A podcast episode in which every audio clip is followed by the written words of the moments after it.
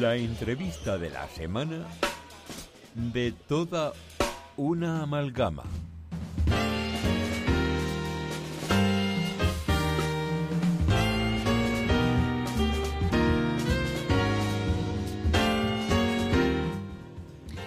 Pues hoy vamos a tener la ocasión de conocer a Christopher Wilson Bastos, más conocido como el Brasas, un chef eh, que se ha hecho bastante conocido a través de las redes sociales gracias a su planteamiento de ofrecer numerosas recetas de cocina plant-based. Un chef con, con una base formativa bastante importante, ya que se pudo formar en el Basque Culinary Center, eh, ni más ni menos. Y creo que ya lo tenemos al otro lado. Christopher, muy buenas noches. Hola, muy buenas noches. ¿Qué tal a todos? Encantado, Christopher, y bienvenido a Todo una Amalgama. Muchísimas gracias. Pues Christopher, nosotros queremos hoy tener la ocasión de conocer un poco más de, tu figura, más allá de lo que podemos ver de ti en redes sociales. Y, y lo primero conocer, porque al final es un, un sector o es un enfoque complicado en la cocina. ¿Cómo decidiste hacer un, canal en TikTok, en, Instagram, enfocado en la cocina plant-based? Ostras, vale. Eh, a ver, es una temática que cada vez es más interesante porque tenemos ¿no? es un movimiento muy grande ¿no? en, uh -huh. en busca un poco de lo que es alimentación vegana, alimentación un poco más vegetal. A mí particularmente la alimentación vegetal o cocinar con vegetales es algo que me ha acompañado durante mucho tiempo. Eh, claro que hace años no era vegano, o sea, no tenía este tipo de alimentación, digamos así. Uh -huh. eh, y bueno, yo me formé hace, hace años, trabajé en diferentes cocinas, incluso quería aprovechar para saludar ahí a, a mis amigos de Sevilla, porque estuve bueno, uh -huh. un año viviendo en Sevilla y trabajando ahí, y tengo un cariño muy grande por esta ciudad. Eh, pero bueno, al final, ¿cómo decidí un poco entrar? Hace unos, más o menos unos tres años, más o menos tres, cuatro ¿Sí? años, eh, junto a un amigo mío de, de, también del culinario, ¿no? también de la universidad, decidimos, Omar Escarra, ¿no? un amigo mío, decidimos montar este espacio con la idea un poco de, de, trabajar la verdura, el mundo vegetal un poco a la brasa, ¿no? De ahí uh -huh. viene un poco la idea del brasas, ¿no? Era un poco ese juego de palabras también con dando la brasa con la verdura, ¿no? O sea, un poco el, el, aburrido de siempre estar ahí como llegando a las barbacoas con unas verduras, uh -huh. ¿no? Pero también tenía ese, como ese juego de palabras, ¿no? Y poco a poco han pasado cosas, ¿no? Al fin y al cabo luego probamos un poquito, luego me desconecté un poco de este proyecto y este año, al principio de este año decidí volver con él y con un nuevo planteamiento, mucho más vegetal, enfocado principalmente, o sea, realmente solo en cocina plant-based y, y, la verdad que hemos tenido una aceptación fantástica eh, y la verdad que estamos súper contentos, en verdad. Muy bien. Eh, también me gustaría preguntarte, Christopher, porque eh, tú tienes una formación importante en la parte culinaria, pero manejas muy bien las redes sociales, montas los vídeos pues, que son vistosos, con buena música, un buen ritmo. Eh, ¿Aprendiste con la práctica o también has hecho alguna formación para saber sacar todo el rendimiento posible a ese trabajo en las redes? A ver, eh, ahora, o sea, actualmente ya somos algunos en el equipo e incluso puedo, o sea, pues tengo la ayuda ¿no? de, de, de una persona que me ayuda a editar. Uh -huh. eh, sí que, al fin y al cabo, en, lo que buscamos un poco en el canal también es de una traer sencillez un poco en lo que creamos, de cierta manera. O sea, por más que yo tengo una formación muy, o sea, muy intensa ¿no? en, en gastronomía, pero el punto en el que queremos, ¿no? O sea, un poco posicionarnos en redes principalmente es, es traer una, una, alimentación sencilla a base de plantas, ¿no? Que sea rica, sea sabrosa, que conseguimos, consigamos, ¿no? Un poco equilibrar nutrición, sabor, creatividad, pero de una forma bastante accesible, ¿no? Eh, entonces, realmente se ve un poco en los vídeos, por más que buscamos, ¿no? Que sean, que sean divertidos, que sean ágiles, ¿no? Porque realmente la Internet pide mucha agilidad hoy en día y eso es algo un poco complicado, ¿no? Para uh -huh. nosotros que queremos traer conocimiento porque es, es yo particularmente soy, soy una persona que me enredo mucho explicando, hablando, me gusta mucho hablar, y claro, en, en, redes tienes que ir como muy al grano, ¿no? Entonces es como un proceso también que tenemos de, de, de digamos, sintetizar un poco el, lo que queremos traer, ¿no? Pero de cierta manera eso se ve un poco traducido en los vídeos, de la forma como, claro, le metemos música, le metemos movimiento, porque es para hacerlo más atractivo también, porque al fin y al cabo la gente hoy consume muy rápido, no tienes que enganchar un poco, tiene que ser interesante, pero también siempre que no sea demasiado, yo, yo intento que no sea tampoco demasiado eh, elaborado en el sentido que, o sea, cuido la estética claramente, pero tiene que, tiene que ser algo bastante cercano, porque si no, siento que la gente en casa principalmente, que es la gente a que nos, nosotros nos dirigimos, uh -huh. eh, tiene que sentir que puede hacerlo, ¿no? Que, es, que está cerca, que es algo viable, que es algo que pueden ellos hacer y reproducir en casa, ¿no? Vale. Es cierto que al final em, la labor que tú haces en tus vídeos tiene un componente pedagógico o didáctico para que se pueda repetir. ¿Simplificas recetas para ello o realmente es que las recetas que tú desarrollas eh, bien explicadas pueden ser mm, realizadas tanto por chefs de alta cocina como por un usuario que esté en su casa? Eh, la idea un poco es, eh, ahí, ahí, creo que a, las dos cosas, ¿no? O sea, yo busco siempre eh, a la hora de, de, generar, yo siempre busco que sean cosas accesibles, ¿no? O sea, yo dentro de eso también intento traer una serie de, ingredientes que no sean muy raros, pero que sí nos traigan opciones, ¿no? Tanto nuevas especias, no sé, por ejemplo, eh, condimentos como el miso, que son cosas que empiezan a sonar y son un poco más, más fáciles de encontrar hoy en día. Pero la idea siempre es intentar hacer un poco un puente, ¿no? Entre una cocina cuidada, ¿no? O sea, que con un buen producto, que se haga con calidad, con un mimo, con cariño, que es un poco eso lo que yo particularmente como chef siempre he hecho, ¿no? O sea, con este cariño hacia los productos. Eh, pero intentar que también la gente lo pueda reproducir en casa, ¿no? Entonces es un poco un link, ¿no? Y hacer un poco que la gente pueda cocinar como chef en casa, en una cocina, una cocina divertida, sabrosa, ¿no? Pero que tampoco sea muy complicada. Entonces yo muchas veces tengo esa reflexión de, a veces, claro, a veces pienso que hay cosas que, que, traigo que quizás sean muy sencillas y lo vemos desde un punto de vista, bueno, si estás en un restaurante quizás no lo servirías así, buscarías quizás algo para decorarlo y finalizarlo un poco más complicado, te, buscarías un par de técnicas quizás si fueran un poco más elaboradas, pero yo creo que hay en el mundo digital es algo, hay algo que es interesante, ¿no? Cuando conectas un poco con, con los productos, principalmente de temporada, productos que son muy sabrosos y de calidad, puedes hacer con pocas cosas, o sea, realmente sin tocar mucho puedes conseguir platos que son brillantes, ¿no? O sea, yo siempre he escuchado muchas veces, ¿no? En, el proceso, ¿no? De, diferentes cocinas, pues siempre la idea un poco de, de, o sea, nuestra misión un poco como, como cocineras, cocineros, ¿no? Es un poco, eh, digamos, ir estropeando lo menos posible el producto, ¿no? Porque si el producto es bueno, o sea, simplemente tenemos que guiarlo para que llegue a la mesa de una manera especial, pero sin, sin tampoco necesitamos hacer muchísimas cosas para que, sea bueno, ¿no?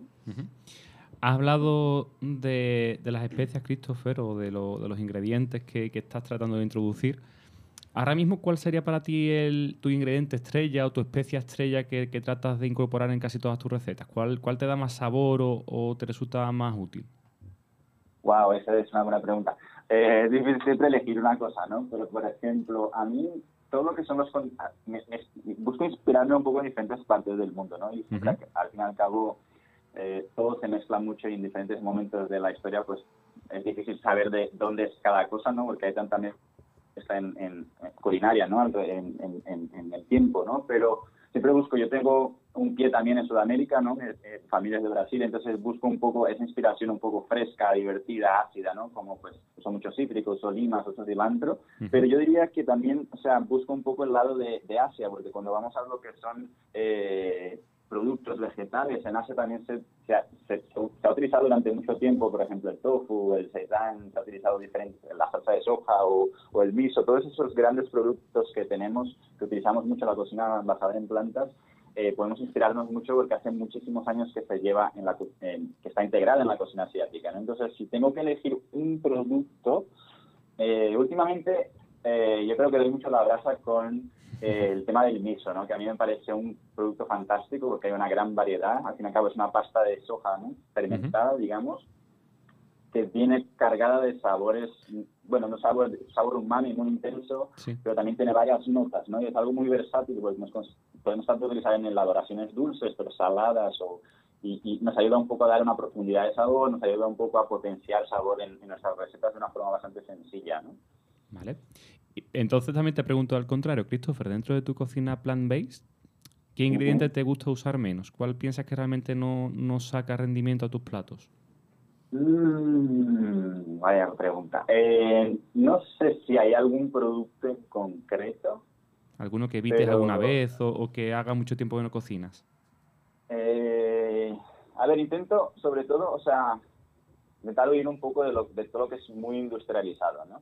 o, sea, o sea, por más, bueno, ahora hay muchas, por ejemplo, ahora surgen muchos productos a base de plantas que están fantásticos, pero yo intento, bueno, los incorporo de vez en cuando, pero yo creo que yo voy mucho a, al producto eh, real, digamos así, ¿no? fresco. Eh, producto fresco, legumbres, verduras, intento sacar lo máximo que puedo con eso, porque al final es lo que la gente tiene más, más cerca y es lo que la gente debería priorizar en una alimentación, ¿no?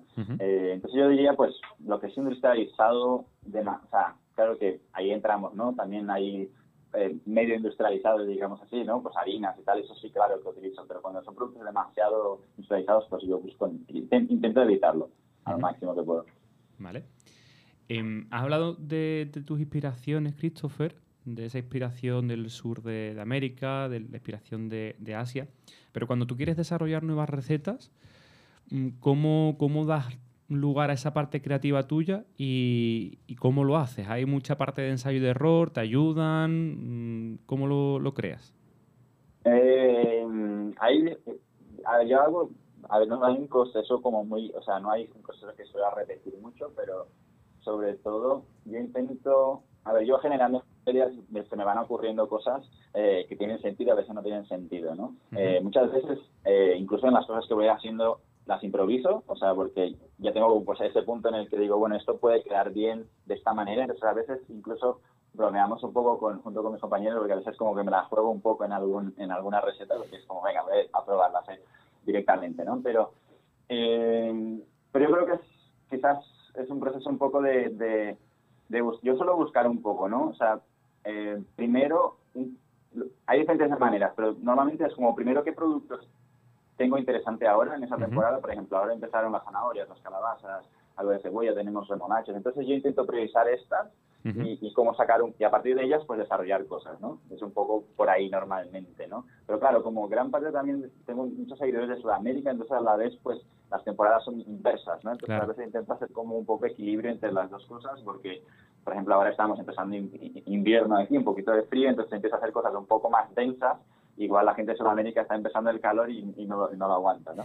Entonces, bueno, intento equilibrar un poquito las dos, las dos realidades. Muy bien.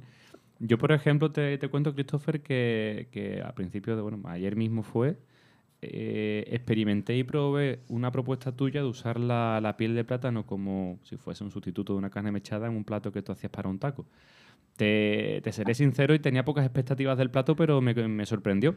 ¿Cómo das tu pie a que de una, una cáscara de plátano salga un plato de comida?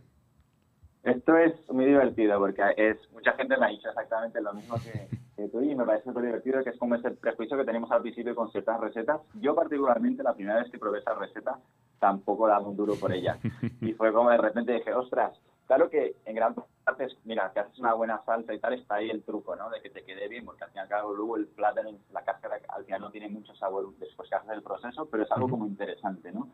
Eh, la verdad que con, con en especial, eh, no me, no me acuerdo de dónde, pero o sea, vi que había gente que trabajaba de alguna manera en la piel de plátano en diferentes recetas online y tal, entonces quise probarla y adapté un poco la receta a una, a una idea un poco más personal. Eh, pero siempre intento como buscar formas de aprovechar al máximo los productos, ¿no? O sea, se, habla mucho hoy en día también todo el tema de, desperdicio, entonces en verdad yo creo que es algo interesante de nosotros, muchas veces por costumbre, eh, no utilizamos una u otra parte, ¿no? Eh, luego si conectas en este caso en concreto, por ejemplo, en Venezuela, en Colombia, en diferentes partes de Sudamérica, se hace esa receta, se ha hecho esa receta, ¿no? Y entonces si vas a buscar en diferentes culturas, pues puedes ver que a lo mejor un producto que nosotros, por ejemplo, la piel no la usamos, pues en, ese, en ese país pues sí se usa, ¿no? Entonces a partir de ese un poco de, esa, de ese intercambio de información, pues percibes que puedes ir incorporando cosas, ¿no? Que al fin y al cabo es como romper un poco el prejuicio que tenemos y, y hacer como hiciste tú mismo, ¿no? O sea, voy a probar a ver qué tal. Igual no te gusta, igual te gusta, ¿no? Pero ya es como intentar introducir cosas nuevas, ¿no? Y para llegar a esos nuevos ingredientes y esas nuevas recetas, Christopher, mm, ¿tú te organizas para dedicar un ratito todas las semanas a investigar, a documentarte y a ir más allá? ¿O prefieres hacerlos por periodos, de, descansar quizás un mes al completo de la cocina y ese mes profundizar en, nuevos ingredientes y en, nuevas formas? O sea, normalmente, o sea, estoy todo el rato mirando cosas. o sea, tengo libros, o sea, busco libros, busco, miro muchas cosas en redes sociales, diferentes plataformas, eh, uso, no sé, Instagram, Pinterest, uso muchas cosas, ¿no? Entonces, voy a o sea, realmente hay muchas ideas fantásticas en Internet, o sea, y es como, muchas veces es como pillar idea de aquí, de aquí y transformando en algo, ¿no? Sí que siento muchas veces cuando estoy un tiempo consumiendo, digamos, muchas redes en busca de inspiración, llega un momento que me saturo, ¿no? Porque ya es como te da el, conocido como parálisis por análisis, que me suele dar bastante. de decir, ostras, están haciendo tanta cosa que ya llega un momento en el que ya no, o sea, me paralizo y digo, o sea, ¿qué voy a hacer, no?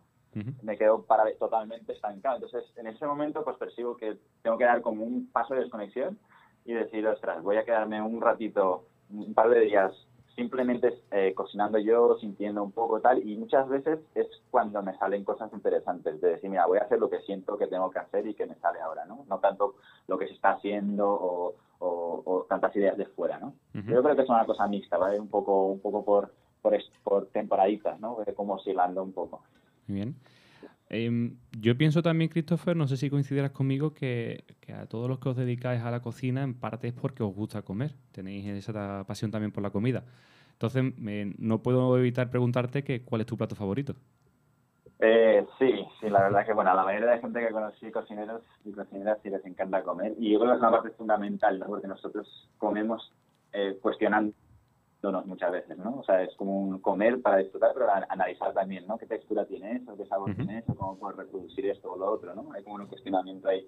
¿Qué tu favorito? ¡Wow! Es como las preguntas que nunca sé contestar bien. Eh, Todos, ¿no? Pero, a ver, sí, sí, es como, o sea, la cosa... Pero bueno, a mí siempre me ha gustado mucho, pues, un, buen plato de alubias negras y me ha encantado. Eh, en Brasil, que viví muchos años, pues se hace la feijoada, pero se come el, el, las alubias negras o las alubias, se comen todos los días, es un plato típico de cada día. Y había una combinación que a mí me parecía fantástica, que es un poco eh, mucho hidrato, si lo pensamos, ¿no? Pero era un, plato que me gusta mucho, que es puré de patatas, sencillito, alubias negras, quizaditas con un poquito de ajo, y arroz blanco. Y esa combinación me sigue pareciendo como fantástica. Hay varias otras cosas que me gustan, pero esa es la que se me viene ahora a la cabeza. Fantástico. Pues mira, también hay algunos compañeros aquí en la mesa que te quieren hacer más preguntas y se van a ir presentando uno a uno. Buenas, encantada. Yo me llamo Lía. Un placer. Hola Lía, ¿qué tal? bueno, lo primero, mm, darte la enhorabuena por tu proyecto. Mm, o sea, me he vuelto súper fan y creo que me vas a hacer la vida muy fácil. Así que voy a seguir muchas recetas. De hecho, ya tengo fichada una, la de la, no sé si lo voy a pronunciar bien, Fondue, ¿se llama? Fondí en la eh, calabaza. Sí, la fondí, sí, sí, sí, sí. Pues esa la tengo ya fichada porque además tengo una calabaza del huertecito que ya ha crecido, así que... Y bueno, pues luego tengo dos preguntas. Una que se me había ocurrido mientras que escuchaba la entrevista y otra que ahora mismo Jesús pues me acaba de inspirar. La primera es si te has planteado abrir un restaurante o hasta ahora prefieres el formato online que está teniendo tu proyecto. Eh, primero, bueno, o sea, animarte a hacer la, la calabaza, porque además siendo de vuelta que dices que va a estar increíble, que es como un plus, además. Eh, pero sí, o sea, bueno, yo estuve, o sea, durante muchos años trabajando en diferentes restaurantes y llegó un momento que me saturé un poco y entonces desconecté y dije, necesito algo online, ¿no? Entonces fue como el proceso en el que llegué hasta aquí, ¿no? Pero al fin y al cabo, pues nosotros que trabajamos en restaurantes siempre tenemos como una espinilla ahí que, nos llama y, y, bueno, es, es, algo como casi extraoficial, pero ya lo suelto, pues el año que viene estoy montando un espacio, ya estoy trabajando en ello, entonces volveré a, al tema de la restauración, o sea, lo, lo compaginaré un poco con todo el tema online, pero no he conseguido ir muchos años del tema de restaurante. En, cuanto lo tengas, Christopher, no, nos tienes que invitar, que iremos encantados. Por favor, ¿eh? Por supuesto, por supuesto. pendiente en redes sociales. y la otra pregunta que tenía, a raíz de Jesús, ¿comer o cocinar? Oh, esa pregunta sí es buena. Eh, yo creo que ahora estoy en una fase, o sea, he tenido diferentes fases en, en, he de decir, ¿no? He preferido una cosa a otra. Yo creo que es que, que ahora me gusta mucho cocinar, otra vez o sea, cocinar para personas, ¿no? O sea, cocinar. Y es una de las cosas que, por ejemplo, eh, me ha hecho, me ha llevado un poco a querer volver a conectarme con un poco con la restauración. Ha sido justamente ese punto en el que en lo virtual yo cocino y comemos nosotros en casa, ¿no? Pero me falta como ese contacto con, con el público, ¿no? De cierta manera. Y entonces como que hago el proceso, es como un ciclo, ¿no? Un chef, o sea, una chef, un chef, cuando cocina es como un ciclo en el que transforma un alimento, ¿no? Y sirve luego en un plato a alguien, ¿no? y, y, claro, es como si tienes que completar ese ciclo, si no te falta algo, ¿no? Y por más que luego yo cocino y lo comemos aquí en casa, pero me falta que, que, pues, que un comensal, un cliente o alguien, eh, pues coma el plato al final y me dé un feedback si le gusta, si no le gusta, que le ha parecido, ¿no? Entonces como que ahora eso yo creo que es lo que me hace un poco volver a la restauración. Y entonces ahora, sí, ahora estoy en esa fase muy de cocinar, yo creo que es lo que más me gusta ahora. Qué guay. La verdad es que para tu público nos viene muy bien que te guste más esta hora. Buenas, pues bueno, yo soy Aaron, encantado, y igual me encanta tu proyecto, tu, todo el esfuerzo que has hecho para montar lo que has montado, que no es difícil hoy en día en redes sociales. Y yo te quería preguntar, eso, ligado a redes sociales, siendo como somos aquí un poco reticentes al cambio y que cada vez que se ha dicho algo de comer menos carne, la gente parece que le querías prohibir e imponer el veganismo y comunismo y todo. Eh, ¿Tú has notado mucho en comentarios, depende de la comunidad que tengas, la, típica gente quejica de que te dice no, te van a faltar nutrientes o que directamente te tiran hate, te tiran odio por, por lo que haces. No sé si tienes alguna anécdota, experiencia en ese sentido. Eh, sí, sí, a ver, eso es, a ver, siempre hay, al principio es gracioso que cuando empecé a hacerlo, el, y, y, empezamos a crecer rápidamente. Al principio era gracioso porque la gente decía, ay, pero casi no tienen hate, y yo a mí me sorprendía, ¿no? Pero luego, pues ya tengo algunas cuantas cosas. Pero a ver, o sea, luego, o sea, ves que hay gente que viene a, comentar sin, o sea, realmente a nivel hater. O sea, hay los haters y luego hay gente que pues, simplemente pues tiene curiosidad o pues, pues, pues quiere traer un comentario. Yo creo que todo es bienvenido en el diálogo, ¿no? Eh, yo entiendo mucho porque hace un tiempo atrás yo seguía teniendo una alimentación eh, era vegetariana durante mucho tiempo, pero seguía comía, ¿no? Eh, productos de, en base animal. Entonces entiendo varias de, las, de, las, de los cuestionamientos que ahora me llegan, ¿no? De la gente. Entonces yo qué sé, el, tema de los nutrientes se siente muy común, eh, sabor, o muchas veces cuando hacemos platos que emulan, ¿no? O, o, buscan ciertos sabores o texturas que normalmente vienen en productos de base animal, pues la gente siempre se cuestiona mucho, ¿no? Ay, ¿por qué si eres vegano, pues quieres que te sepa carne? Pues siempre hay ese cuestionamiento, ¿no? Entonces, para mí particularmente, que siempre he sido un amante de la gastronomía y siempre he disfrutado de todos los productos, eh, dar el paso hacia pues tener una alimentación basada en plantas pues ha sido mucho más una cuestión más filosófica y, de, cómo me sentía respecto a, bueno al mundo y todo esto más que porque no me gustara una cosa u otra no a mí yo te puedo seguir diciendo aunque lleve un tiempo no sin comer nada de, producto animal te puedo decir que me, sigue gustando el sabor no me sigue me, gusta pero es, es elijo no elijo no consumirlo no pero bueno el punto de así alguna anécdota interesante pues bueno muchas veces la gente se mete con con contigo, o sea, como persona, como personaje, o la gente se mete con lo que creas, ¿no? O sea, eh, no sé, a veces pues me ha pasado típico, pues, eh, no sé, el otro día me dijeron que me tenía que operar los dientes porque tengo como un pequeño diastema, ¿no? Un espacio o algo así, por ejemplo, te mete la gente un poco. Sí, la gente eh, ya por, por, atacar, simplemente. Ya va para atacar, ¿no? Pero también muchas veces pues vienen pues cosas como, por ejemplo, yo luego traigo, ¿no? Estoy hablando de un producto vegetal, entonces intenta interactuar con la gente. Mira, ¿con qué lo serviría? Está? Entonces mucha gente dice, ah, pues esto lo serviría con un buen pedazo, de carne o cosas así, ¿no? Hay muchos como comentarios de estos. Eh, pero bueno, o sea, en verdad, por norma general, a mí no, me suelen afectar mucho. Es, yo creo que es interesante intentar no conectarse tanto con eso y, y intentar enfocarse un poco con al diálogo realmente. O sea, mucha gente también lo pregunta eh, desde, desde la curiosidad también, o del no entendimiento de ciertas cosas. Yo creo que es interesante y, el papel que yo tengo y, gente, hay gente que está divulgando cosas de este tipo, por ejemplo, es, es de, de, no enfadarse y realmente explicar, por más que a veces sea cansino, ¿no? Pero yo, yo me pongo mucho en la situación de, de, lo, no, sé, no, hay un lado otro, ¿no? Pero digamos así, ¿no? Del otro lado me pongo mucho en la situación porque es, es algo que yo también creía y solía sentir y solía cuestionarme, ¿no? Entonces entiendo esto también. Claro, y que te tienen como un referente en ese sentido. Claro, exactamente. Luego también, eh, una particularidad, por ejemplo, Instagram, yo creo que Instagram, por ejemplo, de TikTok o en las principales redes, lo, que le gusta un poco es la polémica, ¿no? Eh, o sea, le da igual, le da igual un poco que, que sea, es verdad que sea bueno o malo el contenido, ¿no? Pero él quiere pues diálogo y, a veces pues cuanto más polémico es algo que haces, eh, más engagement o más el algoritmo, el famoso algoritmo de, del odio básicamente exactamente. A mí me sorprendió mucho porque hasta poco tiempo más o menos iba un poco equilibrado. Entonces, y si ves ahora el vídeo que más views tengo, ¿no? Más comentarios por diferencia, es uno que hice de batch cooking y yo que sé, que tiene casi 5 millones de views. Y, y claro, la gente se metió, hay como una pelea tremenda, ¿no? Con el tema de, de, lo que traía en el vídeo, que, o sea, que sin más algo un poco traía una idea de, de cómo organizarte cinco comidas, ¿no?